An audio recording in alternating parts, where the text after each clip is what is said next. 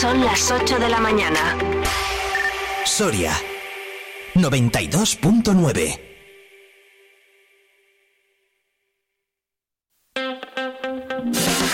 Vive la mañana Soria con Alfonso Blasco.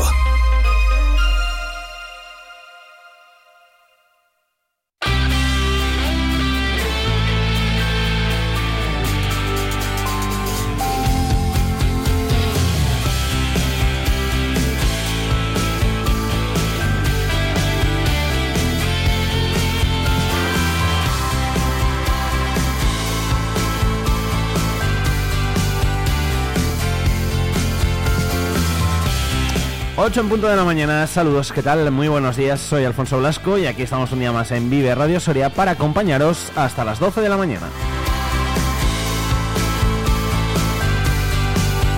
En este miércoles 4 eh, de octubre, un día en el que todavía quedan actos eh, de esas fiestas de San Saturio, en las cuales se encuentra inmersa la ciudad de Soria. Ayer por la noche, multitudinario concierto de Lala Love You en la Plaza Mayor. Y hoy, bueno, pues eh, todavía quedan cositas, ¿eh? Todavía quedan cositas para disfrutar. De ellas hablaremos en, eh, en, este día caluroso, ¿eh? Por cierto, de hecho, bueno, 10 grados ahora mismo son con los que amanecemos, pero también vamos a acercarnos a valores altos de máximas. Hasta 28 grados son los que nos dice la Agencia Estatal de Meteorología. Enseguida repasaremos más en profundidad la información del tiempo, también las noticias más destacadas de la jornada y luego un menú para acompañaros desde aquí, como decíamos, hasta las 12 de la mañana.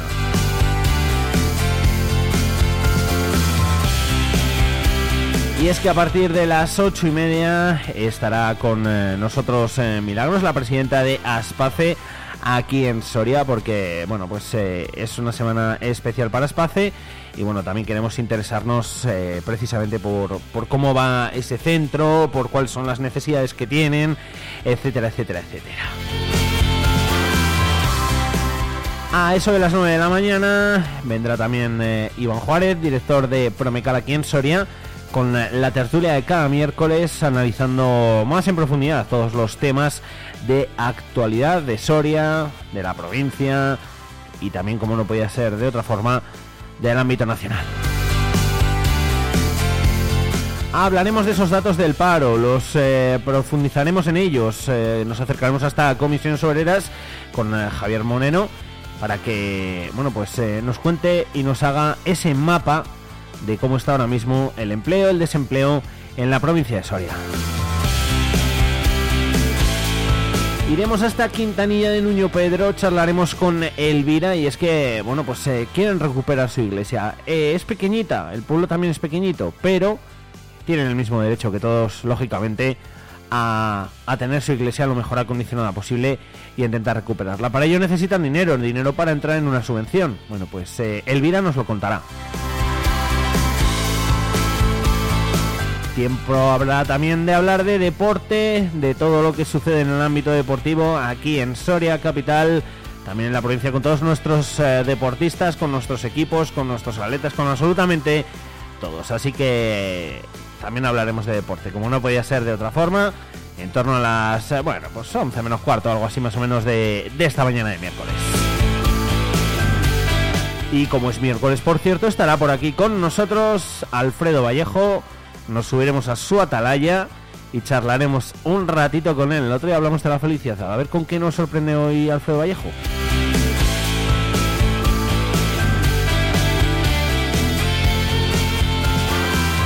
¿Y se acuerdan de César que estaba haciendo el camino de Santiago en solitario recaudando fondos precisamente para Espace?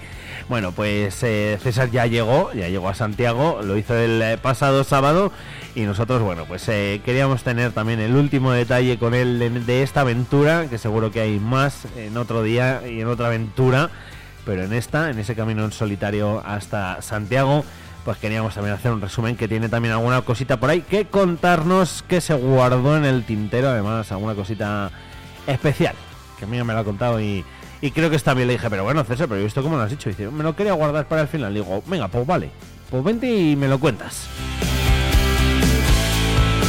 Así que con todo eso llegaremos hasta las 12 de la mañana con el deporte también, con la información, con la música, con todos vosotros, con todas vosotras. Aquí una mañana más en Vive Radio Soria. Son las 8 horas 5 minutos. Miramos al cielo. Vive el tiempo en Vive Radio Soria.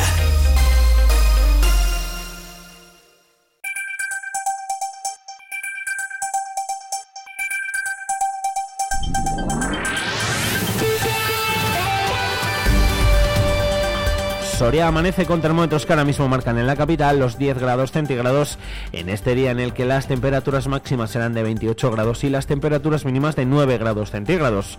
Lucirá el sol durante toda la jornada, también lo hará en el día de mañana jueves con máximas de 29 grados y temperaturas mínimas de 10 grados centígrados. En lo que resta de semana, pues la situación muy parecida a la de estos días, con máximas que llegarán hasta los 29 grados y temperaturas mínimas que incluso subirán hasta los 12 grados centígrados. La semana que viene la comenzaremos además con eh, temperaturas similares, máximas de 28 y mínimas de 11. De momento nos dice la agencia estatal para el lunes incluso de la semana que viene.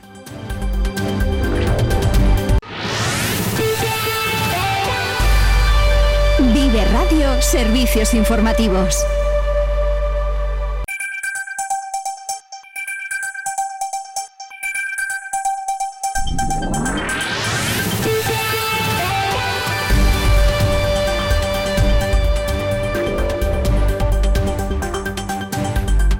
Siete réplicas desde el terremoto de Veratón y Purujosa. La última se producía este martes en Veratón con una magnitud de 3.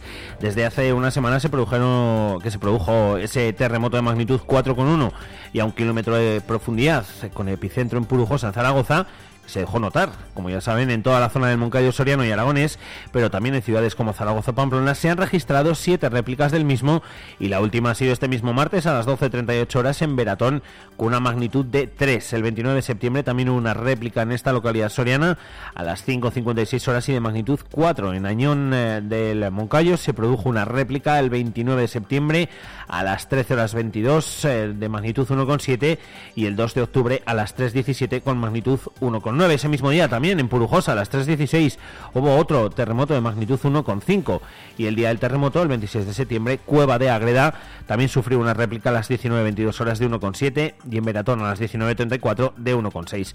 Son todos los datos del Instituto Geográfico Nacional, del IGN. Hay que recordar que en la página web de este organismo se puede aportar información del seísmo a través de un cuestionario.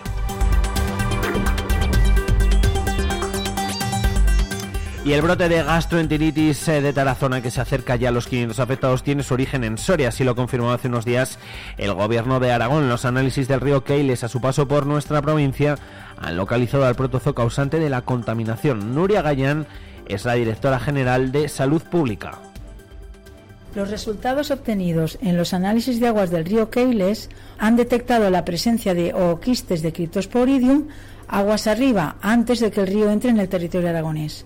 Por eso, la hipótesis que gana más peso en este momento es que el foco de contaminación se encuentre fuera del territorio de nuestra comunidad autónoma. El Ministerio de Sanidad será ahora el encargado de gestionar los siguientes pasos. Es la Dirección General de Salud Pública del Ministerio de Sanidad quien va a coordinar todas las actuaciones al afectar al territorio de varias comunidades, en coordinación también con el Ministerio del Interior y con las comunidades autónomas de Castilla y León, Aragón y Navarra esta última también está interesada puesto que capta aguas del río Keiles para el llenado del embalse de la dehesa, que abastece a varias localidades de la comunidad foral de Navarra. Desde la Junta piden saber dónde debe actuar. El consejero de Sanidad, Alejandro Vázquez, aseguraba ayer que no han recibido comunicaciones oficiales al respecto. Que no ha habido ninguna comunicación oficial todavía a Castilla y León sobre las circunstancias en segundo lugar, hay que tener en cuenta que esas competencias sobre el río Keiles, que es un afluente del Ebro, directo o indirecto, no me lo sé exactamente, son eh, competencia de la Confederación Hidrográfica del Duero y en tercer lugar ha actuado también el SEPRONA como policía judicial, por lo tanto estamos a la espera de que eh, estas entidades nos digan exactamente dónde tenemos que actuar y no le quepa usted duda que si eh, tenemos que actuar en el territorio de Castilla y León, por supuesto actuaremos en aquellas competencias que tenemos aunque no se ha confirmado el punto exacto del cauce del Keiles en el que se ha detectado la presencia del microorganismo, el alcalde de Voz Mediano, donde nace el río, eh, eh, necesita más información por parte de los oh, órganos que están llevando a cabo la investigación. José Javier Hernández, lo escuchamos. Se está comentando que sí, está en la zona de Castilla y León. ¿Pero en qué zona? ¿Nada más de que nace el nacimiento? ¿Después de la piscifactoría o más abajo? Yo como alcalde no sé nada, ni me han informado de nada. Yo creo que tenía que estar informado, porque nace ahí en mi pueblo. Es que lo primordial es saber en qué punto. la gente las tiene un poco alarmada y eso no está bien, eso no está bien. Yo creo que hace una semana que se tomaron ya unas pruebas de agua, esas pruebas han tenido que estar ya, han salido ya las pruebas y por lo menos a mí me tenían que haber informado. Como alcalde me tenían que haber informado porque nace ahí el río 8 horas 10 minutos les contamos que el presidente de la Junta, Alfonso Fernández Mañueco, exige al gobierno que afronte de una vez la financiación autonómica. Lo hacía de ayer durante el debate de general de Castilla y León. El presidente de la comunidad pedía tres grandes pactos en sanidad, la propia financiación y el desarrollo del corredor atlántico. Mañueco insistía en que nuestra comunidad no puede quedarse fuera de esta red. Que se reconozca la generosidad de Castilla y León frente a quienes creen que compensaciones o deudas históricas solo se les puede aplicar a ellos. Vuelvo a recordar a nuestros paisanos que dejaron nuestra tierra y que ayudaron a desarrollar territorios hermanos dentro de España. Y que nuestras demandas de solidaridad no se ignoren o se posterguen por meros intereses políticos. Por justicia histórica nos lo merecemos.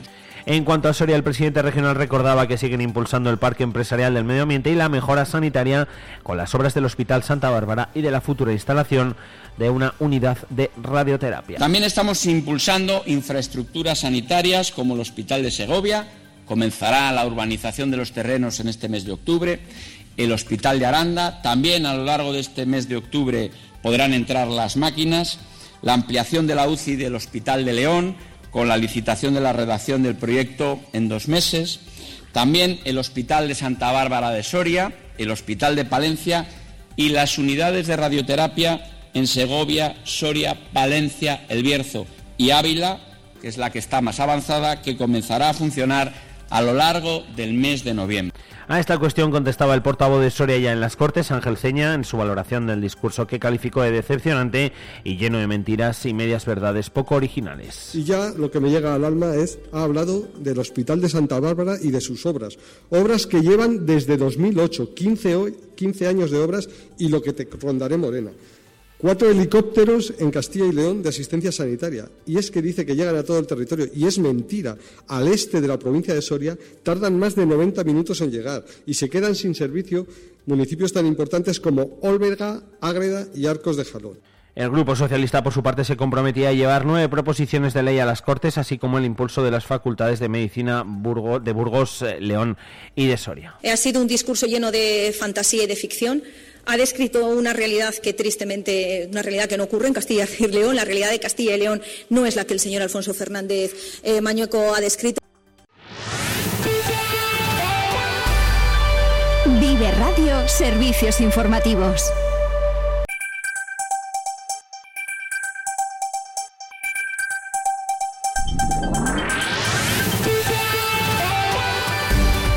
Ayer conocíamos los datos del paro. La provincia registra una subida del 1,97% con 52 nuevos desempleados en el último mes. Sin embargo, las cifras bajan con respecto al año pasado con casi 2.700 nuevos trabajadores. A nivel regional, el desempleo creció un 1,10% llegando hasta los 108.922 personas desempleadas. Y el transporte es el sector más afectado por la subida de los combustibles, aunque la bonificación de 20 céntimos por litro finalizó el 1 de enero para consumidores, el gobierno la mantuvo para este sector hasta finales de marzo. En abril pasó a 10 céntimos y desde hoy se reduce a 5 justo cuando el precio del combustible alcanza su cuota más alta del año. Los transportistas piden que la bonificación vuelva a ser de 20 céntimos. Y continúa la campaña micológica en Soria a pesar del calor de los últimos días. Especies como el boletus o la manita son los que más se pueden encontrar en nuestros bosques y los más recolectados. Eso sí, en zonas altas donde hay que tener precaución con el ácaro rojo. Nos lo contaba Antonio Vega, director técnico de Montes de Soria. No, no, y de hecho hay zonas donde hay una producción, ha habido una explosión de amanitas en algunas partes del norte de la provincia de Soria muy, muy importante. Eh, incluso boletus aéreos han estado cogiendo estos días, que es alguna especie muy veraniega, igual que mm. la manita. Pero es verdad que el año pasado, por ejemplo, la manita hubo hasta el 12 de octubre, que tampoco es nada común. Todo por las precipitaciones y la temperatura, que ha sido muy alta. Eh, no obstante, eh, boletus hay ahora mismo en algunas zonas mucha, mucha cantidad. También es verdad, y lo dijimos el otro día, zonas donde también hay que llevar precaución porque son zonas muy altas en la sierra, donde puede haber presencia de caro rojo, donde hay que extremar un poco los cuidados. Eso sí, si el calor continúa, la campaña podría verse afectada y sobre todo si no llueve más, especialmente para nícalos o setas de cardo, ya que en algunas zonas de la provincia típicas en esta recolección micológica todavía ni han fructificado. Sí, por supuesto, y de hecho en nuestra zona que yo he estado dando unas vueltas como todos los eh, vecinos de nuestros pueblos, viendo a ver un poco cómo evolucionaba el pinar, está totalmente parado. O sea, empezaba a salir alguna rúsula, algún boleto, bueno, algún boletal como los eh, babosos, algún champiñón silvestre, pero realmente el monte está muy parado. Mm. Eh, y no era la previsión, porque los que hemos seguido las tormentas de agosto y sobre todo de primeros de septiembre, que se dieron unas tormentas importantes, incluso hasta hace menos de 15 días, ha estado lloviendo en nuestra zona. Vas al monte y dices esto no es lo que yo esperaba y lo que se preveía que tenía que ser sobre todo dices bueno los cálculos de las semanas necesarias para que salgan níscalos y algunas otras especies pues está retrasando más de lo esperado y, las, y esta temperatura no ayuda en nada todo lo contrario lo que sí que no cesa es la pasión por la micología para los turistas que vienen a visitarnos. Se ha pasado de un 25% del total de los permisos expedidos por turistas a un 48%. En lo que va de año, 8.800 permisos del total han sido retirados por ellos. Eh, además, haber visto cómo ha cambiado de que los permisos turísticos eh, a nivel de todo el año fueran un 25, un 30%, de todos, porque es verdad que en primavera viene menos gente y la gente mm. se saca los permisos, pues la gente de nuestros pueblos y la gente vinculada a nuestros pueblos.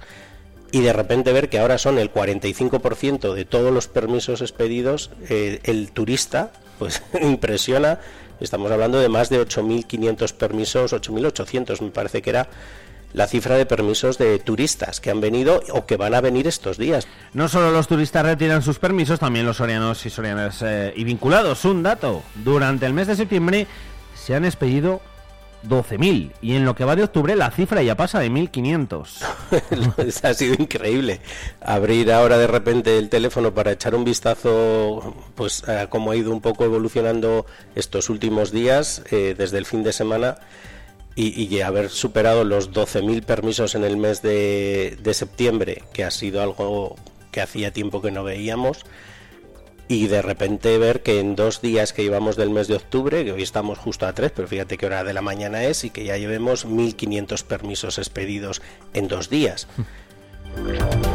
Son las 8 horas 18 minutos. Hay más temas. Investigado el conductor de un autobús por adelantamiento temerario. Se identificaba y localizaba al conductor en La Rioja, procediendo a su investigación como presunto autor de un delito contra la seguridad vial. Un vídeo que se publicó hace unos días en redes sociales con unas imágenes del adelantamiento temerario de un conductor de autobús en una de las carreteras de la provincia, con gran repercusión. Como decíamos, ahora la Guardia Civil investiga este suceso que se produjo el pasado 12 de junio en el eh, kilómetro 259 de la Nacional 111 entre Medinaceli y Pamplona, a la altura de, o sea, la carretera Nacional 111 que es la Medinaceli Pamplona, a la altura del término municipal de La Póveda, cuando un autobús efectuó un adelantamiento antirreglamentario a un camión en una curva de visibilidad reducida. El hecho fue captado por otros usuarios de la vía y ha tenido recientemente amplia repercusión, como decimos, en redes sociales. Las investigaciones llevadas a cabo por el subsector de tráfico de la Guardia Civil de Soria han dado como resultado la identificación del autobús y de su conductor, que ha sido localizado en La Rioja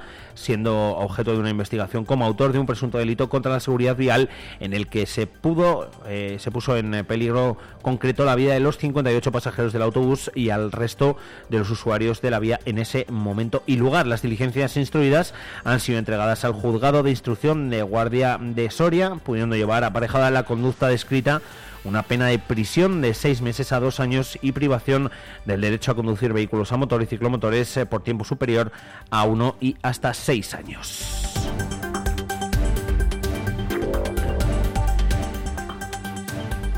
Y el Burgo de Osma ya es uno de los pueblos más bonitos de España. Anoche se celebraba el acto de proclamación en el eh, Centro Cultural San Agustín, que estaba abarrotado de vecinos. Antonio Pardo es alcalde del Burgo de Osma. La clave de todo esto no es solamente un reconocimiento.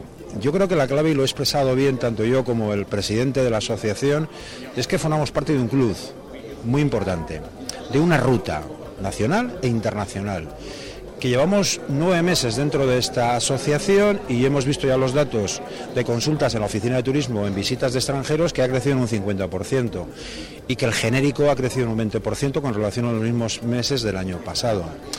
Eso quiere decir que el formar parte de una ruta, de un itinerario que tenga un hilo conductor en materia turística, de turismo de interior y de calidad, y que muy especialmente tenga tanta repercusión mediática, tanta repercusión en redes sociales, que sepan hacer bien las cosas, yo creo que es lo que tenemos que perseguir, es la clave, no solamente el reconocimiento, bueno, hemos llegado a una meta, hemos cumplido, estamos aquí, ya somos... No.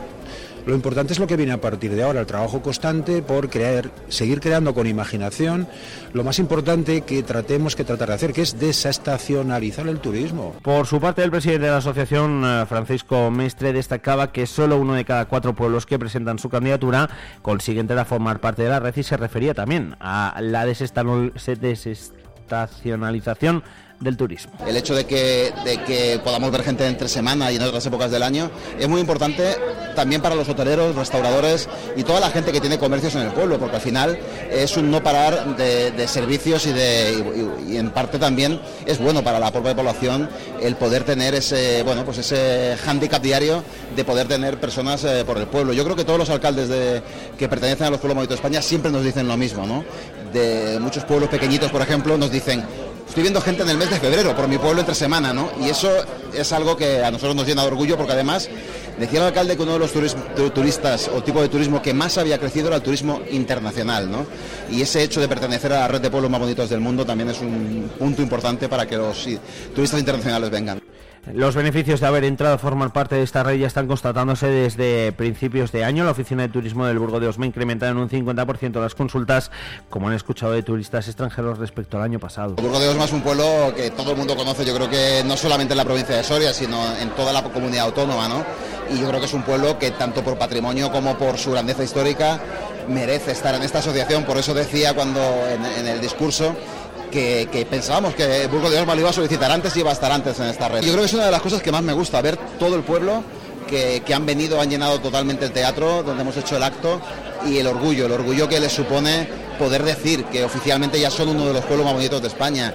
Ya lo sabían que era uno de los pueblos más bonitos de España, pero yo creo que ahora ese, ese hecho de tenerlo de forma oficial y además dentro de una red donde están al lado de otros pueblos muy potentes de, todo el país, pues yo creo que para cualquier burgense es, muy importante. Además, en el acto se presentó la nueva guía oficial con los 111 pueblos en la que se dedican cuatro páginas a cada municipio con los datos más destacables de su cultura, su gastronomía y su patrimonio.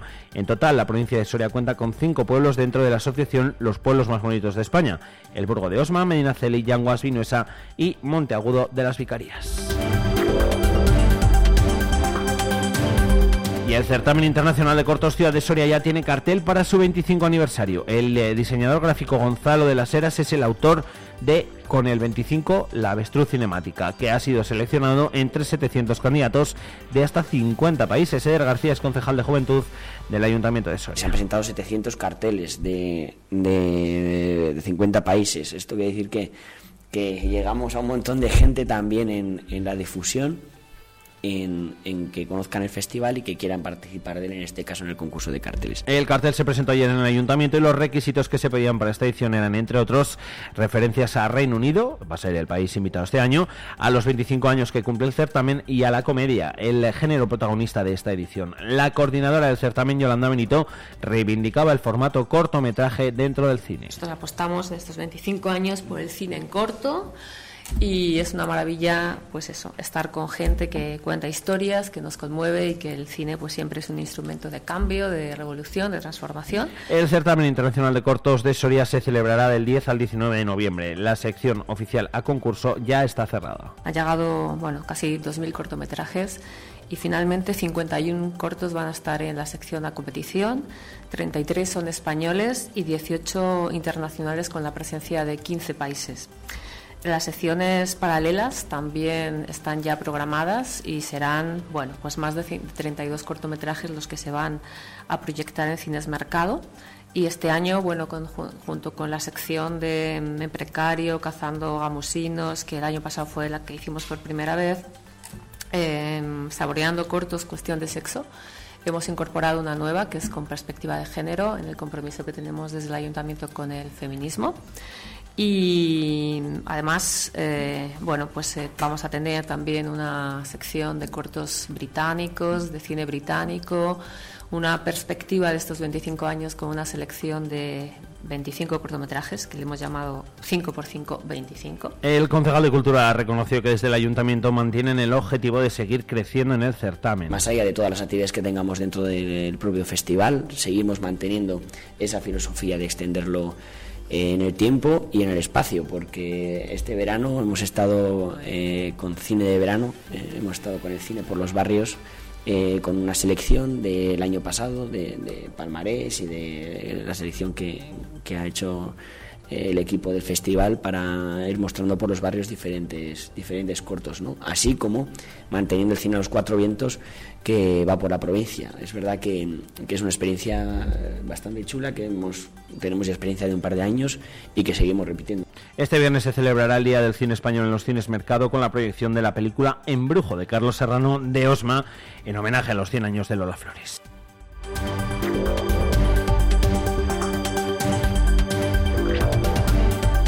Y Recuerde Dignidad presenta una nueva semana de la memoria. Contará con Ariel Dulitsky y Paco Ibáñez y se proyectará un documental de la Asociación Memorialista. Serán los platos fuertes de la convocatoria eh, del 2 al 9 de noviembre. La Semana de la Memoria Histórica, Julia Tamayo, del 2 al 9 de noviembre en el Centro Cultural Gallanuño y el Centro Cultural Palacio de Audiencia contará con la presencia del exrelator y expresidente del Grupo de Trabajo de Desapariciones Forzadas e Involuntarias de Naciones Unidas y actual profesor y director de la Clínica de Derechos Humanos, quien les contábamos, Ariel Dulizki, quien eh, será el encargado de la clausura. En inauguración se proyectará el ADN de la memoria, un documental realizado por la Asociación Soriana Recuerdo y Dignidad. Y Soria Salud eh, recupera refranes de la dieta mediterránea. La revista de la Fundación Científica de Caja Rural ofrece una nueva entrega con dichos populares de caza, perdices y codornices, pollo y jamón, un nuevo número de la revista Soria Salud de la Fundación Científica de Caja Rural de Soria, que recopila, como decimos, más refranes temáticos de la dieta mediterránea y la salud y el bienestar. En esta ocasión, en torno a perdices, codornices, pollos, caza y carne de caza y jamón. Y Solari eh, es el, eh, ocupa el tercer puesto en el ranking OIM según Gus Madgen. La, la compañía gestiona en la actualidad más de 12 gigavoltios de energía fotovoltaica. En esta actividad las principales operaciones eh, son eh, de operación y mantenimiento y se sitúa en los mercados de España, México, Brasil, Chile y Australia. Solaris se sitúa a la vanguardia de la tecnología al aplicar soluciones de última generación para la automatización y el desarrollo de softwares como parte de su apuesta por la innovación.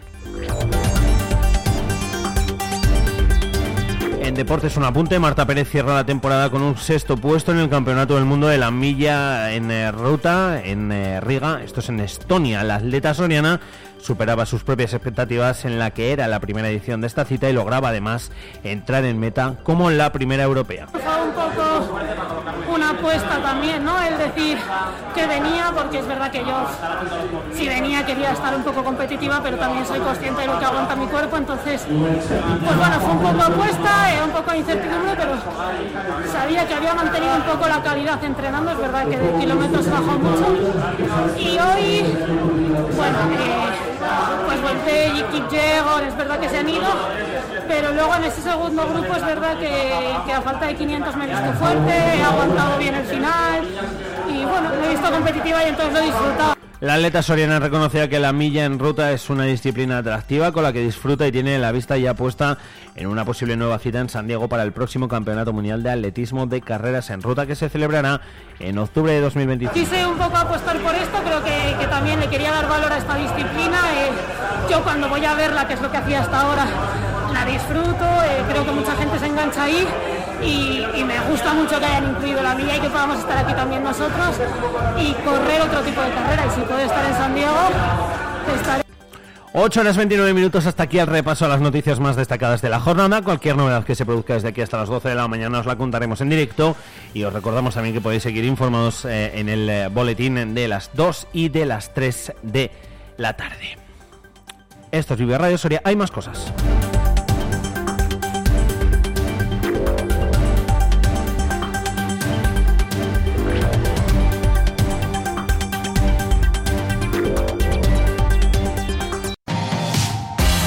Si has sido beneficiario del bono digital, puedes optar a las ayudas que convoca la Diputación Provincial de Soria destinadas a financiar la adquisición de equipos informáticos y de telecomunicaciones.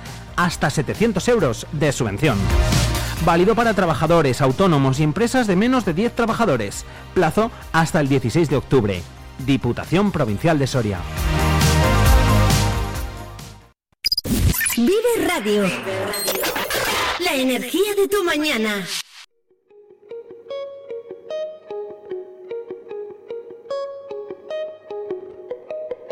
El fin de los finales, llamas brillan en el cielo, saltaremos por los aires bajo columnas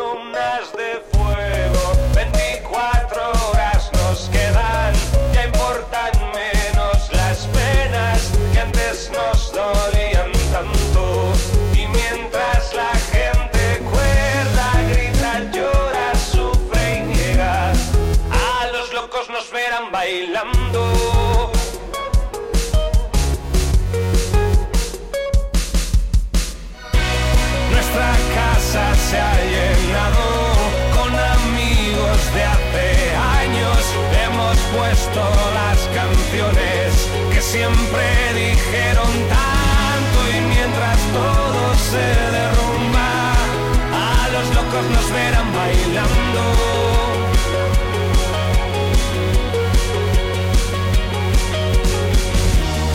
Y ahora sentimos tan lejos los antiguos miedos. Ahora que no queda tiempo, aparecen nuevos el miedo de que nadie nos pida un adiós y que no toquen mis manos de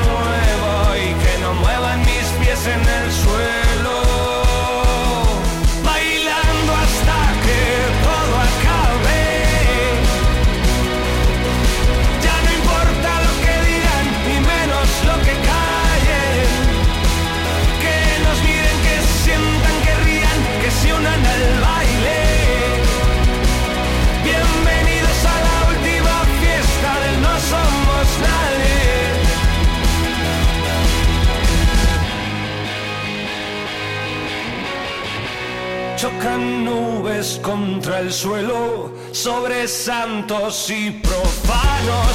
Antes ni se conocían, ahora se dan de la mano. Se despiertan las pasiones, ya no esconden sus encantos. Se pervierten las barreras, ya no asustan los abrazos y en la oscuridad de un patio. Dos extraños que se han encontrado.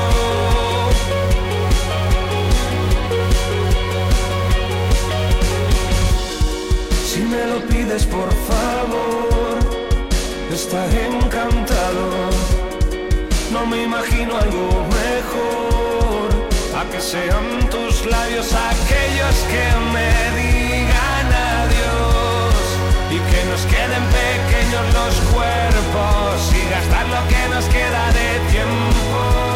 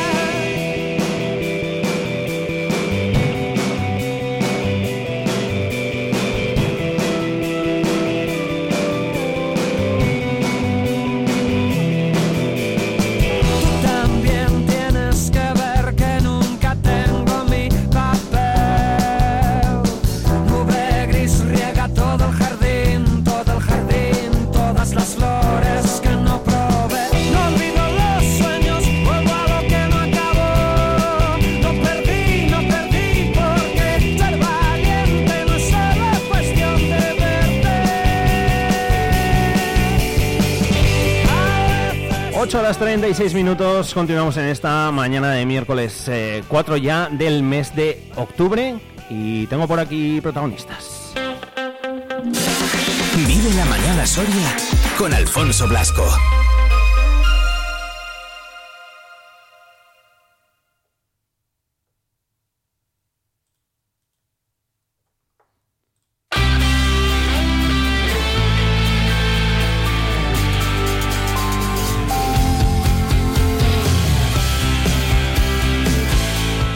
Yo que tengo por aquí protagonistas, estoy, estoy muy bien acompañado. A mí siempre me gusta que vengan por aquí al estudio, pues porque bueno, la charla siempre lo digo, ¿no? Es eh, así como cara a cara y yo lo agradezco un montón, ¿eh? Que que muchas veces, bueno, pues entiendo que cuesta y más a, estas horas. Eh, Milagros Pérez, presidenta de Espacio, ¿qué tal? Milagros, muy buenas. Hola, buenos días, Alfonso. ¿Cómo estamos? ¿Bien? Bien, muy bien. Bienvenida. Gracias. y también está con nosotros Idoya Marqués, ¿lo he dicho bien, Idoya, directora de Aspace? Eh, Maqueda, sí. Maqueda, vale. me, lo había apuntado en el móvil y me ha, hecho aquí el, el, traductor lo que, lo que ha querido. vale, pues Maqueda, ahora está bien dicho y bien apuntado. ¿Qué tal, Idoya? Bien, muy bien. Bien, Todo bien. Bueno, eh, bueno, Milagros y Guido ya están aquí pues porque mañana, mañana mismo se va a celebrar aquí en Soria ese Día Mundial, Día Mundial de la Parálisis eh, Cerebral, aunque el día es el día 6, ¿verdad, eh, Milagros? Sí, el día a nivel mundial es el día 6, este año se, celebra el Congreso en, en, Madrid y bueno, pues las entidades lo celebramos el día 5 pues para poder dar visibilidad en nuestra provincia. Yo siempre, siempre que bueno, pues que se celebra un Día Mundial parece como que todos nos acordamos más, ¿no? Lo que pasa que, claro, que vosotros al final, Idoya, pues eh, los 365 días, ¿no? Porque es vuestro trabajo, lo que dedicáis, es vuestra, bueno, pues también en vocación, ¿no? Y, y la parálisis cerebral al final pues la vivís eso, los 365 días. Sí, eso es. Eh, cada año se celebra el Día Mundial de la Parálisis Cerebral y, por ejemplo, el año pasado el lema era 365 eh, días, 24-7, porque al final los usuarios y las usuarias las atendemos eh, todos los días, todas las horas y las familias también lo hacen así.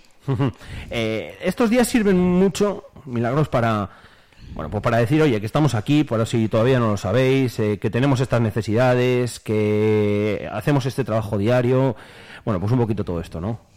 Pues sí, así es. Eh, realmente, como dices, para los usuarios y las familias son los 365 días, pero sí que es cierto que este tipo de mm, pues de celebrar no eh, conmemoraciones que digo yo no eh, gracias. Pues sirven para eso no para sensibilizar si, si cabe aún más a pues a la población que es verdad que se ha avanzado pero sigue siendo necesario y no debe caer en el olvido. Porque al final eh, trabajo hay mucho, eh, necesidades hay muchas y, bueno, pues siempre que hay necesidades, pues lógicamente nos toca hablar de, algo que mueve el mundo, que, es el dinero, lógicamente. Eh, aquí yo siempre digo que, vosotras os, reventáis la cabeza para buscar de donde sea y que, jolly, luego con muy poquito hacéis mucho. Sí, eh, es lo que intentamos. Eh, es verdad que la sociedad soriana nos ayuda mucho, que todo el mundo tiene mucha, muy buena intención siempre de colaborar con nosotros, de hacernos carreras benéficas, de hacernos actos y bueno, pues en ello estamos apoyándoles, intentando conseguir la máxima financiación posible. Eh, ¿Cuánta gente pasa hoy en día por Aspace? Pues bueno, en ese sentido casi preferiría que hablara Idoya, puesto que son las que, más llevan el día a día. Pues los tres. la entidad ahora mismo eh, cuenta con un total de eh, 100 socios. Eh, habitualmente durante toda la semana acuden unos 50, 55 socios de manera continua. O sea, que lleváis prácticamente a 100 familias, ¿no? Sí, eso es. Es verdad que algunas de las familias están trasladadas a otros centros o de momento el servicio es a domicilio, pero que acudan por el centro, pues eso, en torno a 50, 55 que ya es un número importante, ¿eh? hablamos de, de 100 familias, porque claro, muchas veces, pues bueno, pues hablamos de hablamos de los chicos, de las chicas, pero es que claro, pues eh, por desgracia, em, este tipo de enfermedades, pues también, también las familias, pues lógicamente les condiciona su vida, ¿no? Por decirlo de alguna forma. Sí, sí. A ver, ahí de hecho yo sí que quiero puntualizar, siempre lo decimos. Eh, en primer lugar, no se trata de una enfermedad, es una discapacidad, es, muy común, no pasa nada. Y hay que tener en cuenta que es algo que no es progresiva la parálisis cerebral, pero sí es permanente y es para toda la vida. Siempre vamos en lote, van los usuarios y van las familias. De hecho, eh, estas entidades se fundan por las familias. Y, mm, y sí quiero hacer ahí un inciso, eh, Alfonso. Eh, estamos en un momento en el que Mm, prácticamente eh, lo que el mayor grosso nos llega de la administración, pero la administración, por poner un porcentaje, eh, nos cubre un 50%. Es preocupante, es mm. verdad que estamos contentos porque se ha avanzado, pero la realidad es cruda eh, la realidad es que todavía queda mucho, mucho para, para hacer ver que todas las discapacidades tienen que ser atendidas, pero en concreto la parálisis cerebral es una pluridiscapacidad que requiere de, muchos más servicios. Mm. Es un poco, por decirlo, somos más caros, pero seguimos siendo las personas que tenemos que, que ser atendidas. Entonces, en este sentido, tenemos que hacer un llamamiento.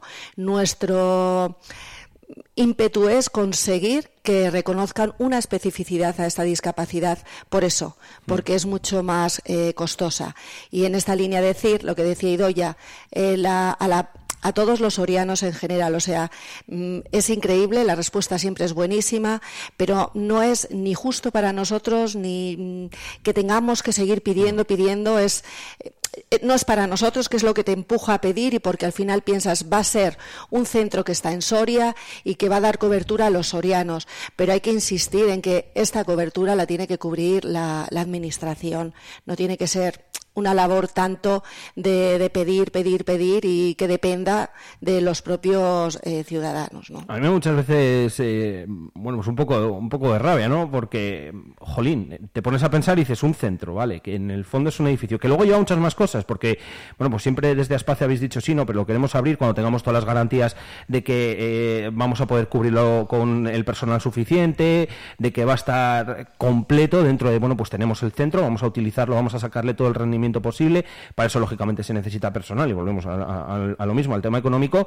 Pero yo me centro en el edificio muchas veces y pienso, jolín, que, que tampoco esto vale mm, una millonada. Que, que con un poco de, mm, de voluntad política mm, podría llevar hecho ya años. A ver, es que tiene razón. Realmente el centro de Soria, si algo tenemos muy claro y, estamos más que satisfechos, es que se ha hecho un centro no a la medida, quizás incluso un poco por debajo, porque hemos sido siempre como muy comedidos. No es un supercentro, es un, es un centro al uso, es un centro en el que, pues como ha dicho antes Idoya, tenemos usuarios que están fuera de nuestra provincia, eh, a modo eh, residencial y en el día a día está más que cubierto. El gran problema no es eh, el tema de usuarios, porque hay una demanda más que suficiente. El problema es cubrir, ¿verdad?, con costes esas demandas, que es lo que realmente nos preocupa. Es cierto que siempre nuestra, nuestro fundamento en Aspace ha sido atender esas demandas. Lógicamente, esto nació de las propias familias. ¿Qué más vas a querer que atender a estos usuarios? El problema es que dependa tanto de, pues eso, del dinero que nos tengan que destinar. Y tenemos que reivindicar Soria, eh, oye, tiene derecho porque también tiene usuarios y lo hacemos en función de la, o sea, de los usuarios que tenemos, ¿no? Entonces, pues bueno, de ahí que también nos movemos por ayuntamiento, diputaciones, que hemos de decir que la respuesta siempre es buena, pero no es suficiente, ¿no? Entonces, eh, pues no queda otra que, que seguir insistiendo en eso. Y si no, pues lo que, lo, que hacéis, ¿no?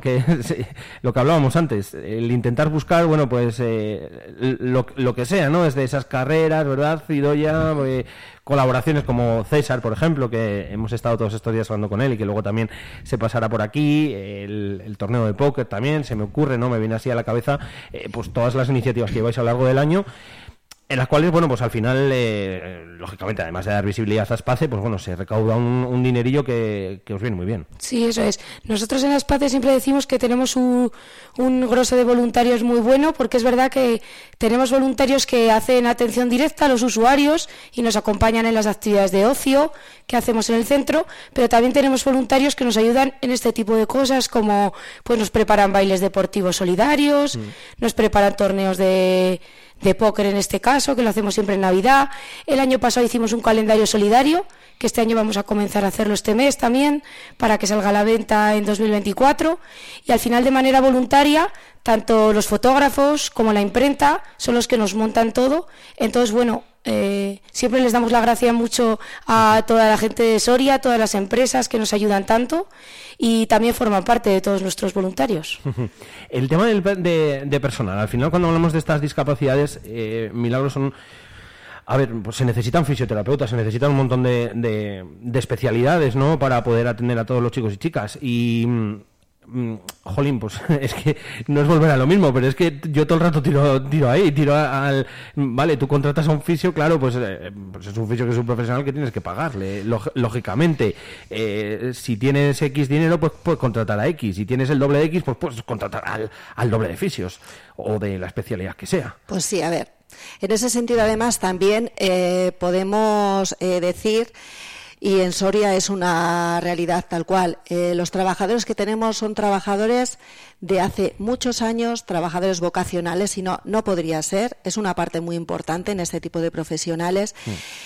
Y podemos decir que están en continua formación. Eh, este tipo de, de entidades, de centros, prepara a la gente de verdad y son muy buenos especialistas. Entonces, también tenemos ahí algo muy complicado. porque pues porque encima de lo bien que trabajan, de lo bien formados que están y del esfuerzo que supone, lo tenemos muy complicado con la administración pública, mm. porque es muy complicado eh, retenerlos. Los salarios siempre son más atractivos eh, los de los públicos que no los privados. Otra otra cosa ahí un poco incoherente, como si es la propia administración la que nos subvenciona en este sentido eh, la, la subvención, o sea, la, la parte nominativa ¿Cómo no iguala esos salarios? Porque es otro hándicap muy complicado para este tipo de entidades. Y insisto mucho, y ahí está Idoya, se preparan, se volcan, eh, nosotros tratamos de apoyar y siempre tenemos esa parte de, a ver, y esperemos que siempre eh, nos duren, ¿no? Entonces ahí también hacemos un llamamiento. ¿Qué pasa con estos salarios?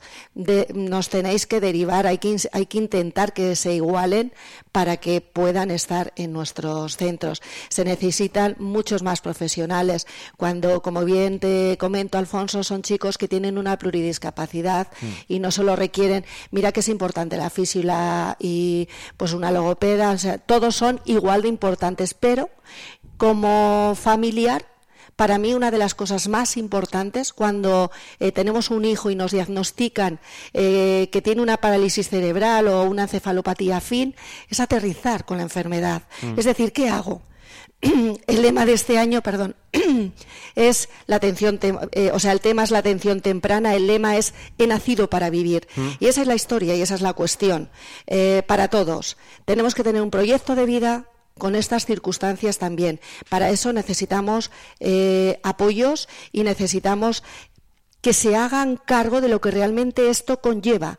No es cuestión, madre mía, ¿qué es esto? No, es cuestión, esta familia tiene esta circunstancia, hay que derivarla y hay que ver cómo hacemos para que continúen con sus vidas. La atención mm. temprana es muy importante, va de 0 a 6 años, se sigue diagnosticando tarde, los mandan tardes a, este tipo de, de, centros y es súper importante, como todo, cuanto antes se diagnostica, cuanto antes se sabe por dónde hay que abordar a estos chicos, se les facilita para que tengan una mayor y una mejor autonomía y el futuro de ellos siempre va a ser mejor. E insisto, el futuro y toda la vida. Hay que mm. insistir mucho, es permanente, es para toda eh, la vida y, por eso hay que arraigar más este tipo de, situaciones, ¿no? Que, existen y se darán siempre. Por lo tanto, que existan centros y, nos faciliten a todos. Para las familias también, eh, y esta te la, te la pregunto a ti otra vez, Milagros, es pues también tiene que dar tranquilidad, ¿no? Cierta tranquilidad el, el contar con,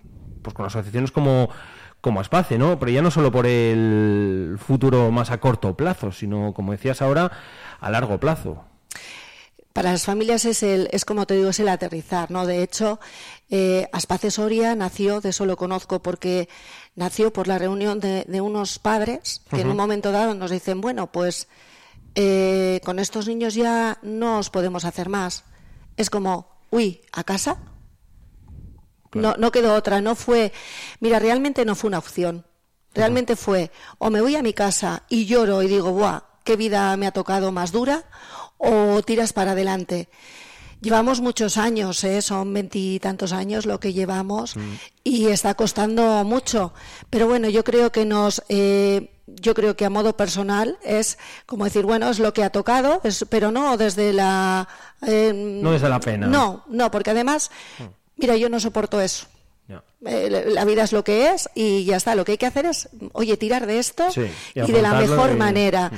Eh, yo te voy a poner un ejemplo. y aquí voy a. Yo tengo mi hijo que desde que está en una entidad que es APACE, no puede ser todavía la de Soria porque mi hijo requiere residencia, es somos mucho más felices. ¿Por qué? Porque es un sitio específico en el que eh, se trabaja con los eh, con el día a día de estos chicos es como te digo que es que no es una enfermedad. Es que es un día a día al que hay que proporcionarles. Entonces em, si hemos apostado por ello una vez que lo estamos viviendo lo tenemos clarísimo. O sea Soria tiene que tener su centro ya con todos sus eh, tratamientos con todas sus coberturas y los chicos y los usuarios de Soria se tienen que quedar en su provincia que ahí está la conciliación familiar porque también requiere ¿eh? que nos en, mayúsculas además vamos. Sí. A ver es verdad que el medio rural es lo que hay mm. y todo eso lo, lo aceptamos y lo asumimos pero nuestra provincia o sea mm, tiene que haber cobertura territorial mucho más igualitaria para todos. No puede ser que para todo tengamos que eh, estar fuera y bueno pues en este caso también se está dando de momento hasta que nuestro centro funcione al 100%, que esperemos que sea más pronto que tarde. Ojalá. Eh, Idoya, tú que trabajas ahí, ¿te imaginas el, ahí el estar ya todos ahí en el, en el centro? Pues de momento eh, no nos lo hemos imaginado. Es verdad que muchas veces lo hemos hablado. El día que nos den las llaves, digo, creo que dormiremos allí todos en el primer día. eh, porque es verdad que nosotros estamos muy ilusionados, pero las familias también. Claro. Eh, el local donde estamos ahora es muy pequeñito. Eh, da para lo que da y podemos atender a los usuarios que podemos, porque en una tarde tiene las horas que tiene. Hmm. Entonces, es verdad que estamos deseando eh, trasladarnos, eh, tener nuestras nuevas instalaciones, enseñárselas a las familias, compartirlas con todos, hacer muchas más actividades, porque es verdad que, bueno, desde el Ayuntamiento de Soria nos ayudan mucho, nos proporcionan otros centros, el Centro Cívico Becker, Centro Joven, para poder eh, hacer nuestras actividades allí. Pero es verdad que a nivel organizativo, eh, desde Aspace, nosotros pedimos eh, que todo se unifique dentro de nuestro centro porque nos facilita mucho el trabajo y también facilita mucho a las familias poder venir a nuestro centro y no tenerlas tan dispersas por la ciudad. Entonces, bueno, estamos deseando. Cuando nos den las llaves yo no me lo creo. a ver, a ver si, ojalá sea dentro de, poquito y si, jolín, a ver si, pues, eh, como decía Milagro, sobre todo las administraciones, ¿no? Que son las que más facilidades tienen muchas veces y las que más complicaciones también ponen. Bueno, pues hay que decirlo así, otras tantas. Pero bueno, en fin, eh, lucharemos y pelearemos por ello como, como hacéis desde, desde Aspace. Eh, mañana, bueno, mañana tendréis eventos, ¿no? Que tenemos mañana. Estaba mirando por aquí. Eh, ¿Os vais a reunir en la Plaza de las Mujeres desde las 6 de la tarde, si no me equivoco? Sí, eso es. A las 6 de la tarde nos reunimos en la Plaza de las Mujeres con todas las familias, voluntarios, amigos de la entidad y todo el mundo que se quiera acercar. Y como bien ha dicho Mili, el lema de este año es la atención temprana. Entonces se colocará un, bueno, un papel continuo para un poco que cada uno exprese un poco lo que es para él la atención temprana y nosotros intentaremos sensibilizar a toda la población de la importancia de un diagnóstico precoz y de una intervención temprana. Eh, así que nada, por allí estaremos, todos los que se quieran acercar, encantados. Al final también lo de la investigación, como has dicho tú ahora, Idoia, eh, la detección precoz, que al final no deja de formar parte, me imagino, ¿no? Eh, sobre todo de, de, la investigación, que es igual de igual de importante, ¿verdad? Eh, Milagros, se podría hacer mucho, se podría avanzar mucho también en ese aspecto. Eh, sí, totalmente. Es, eh, es que es, es, es fundamental. Al final, eh, cuando hablamos de la parálisis cerebral, hablamos de un cerebro que de algún modo vamos a decir que está dañado, ¿no? Entonces, las órdenes no son, es como que mm, tienes que, que, reeducar un poco tú a ese cerebro, ya que tú no me la mandas, a ver de qué manera podemos hacer que, que, se, que se mecanice, ¿no? Por ponerlo de alguna manera un poco entendible. Cuanto antes se detecta, cuanto antes se trabaja, mayor probabilidad hay porque el cerebro, pues hasta los ocho años o así, es capaz de, de asimilar. De, entonces es, es vital. Eh, y sobre todo con las personas que tienen este, esta discapacidad, estas grandes necesidades de apoyo, de verdad que deben derivar antes a este tipo de centros que son los específicos y los que mejor los pueden atender. ¿Y Doya, cómo podemos colaborar con la Espacesoria? Pues se puede colaborar de, mucho, de muchas formas. Eh, la primera de ellas, yo siempre cuando llegué a la asociación me convertí en voluntaria, que yo creo que es la manera más bonita y cercana de conocer a, lo, a las familias mm. y de saber si de verdad te gusta y te apetece ayudarnos. Eh, nosotros siempre decimos que está todo el mundo invitado a nuestro centro, tenemos las puertas abiertas eh, para que nos conozcan, para que si quieren ayudarnos lo hagan de la manera que, más les guste. Y nada, nosotros siempre llamamos mucho y fomentamos el voluntariado, que es la manera que más... Yo con lo del voluntariado siempre digo lo mismo. Eh, hay gente que igual se puede pensar, no, es que a mí me gustaría apuntarme de voluntario, pero es que no me puedo estar cuatro horas todos los días, tal. Es que no hace falta estarse cuatro horas todos los días. No, por supuesto que, no. Efectivamente, es que si alguien quiere eh, o, puede, pues estar, no sé, una hora a la semana, pues una hora a la semana. Mientras tengas la constancia o tal, pues igual puedes aportar pues una hora a la semana, pues estar allí, no sé, o con juegos o con lo que vosotros necesitéis, o cada uno con lo que pueda, ¿no? Sí, eso y, es. y, al final, pues con ese poquito se acaba haciendo se acaba haciendo mucho, porque al final en estos casos siempre muchos pocos hacen mucho.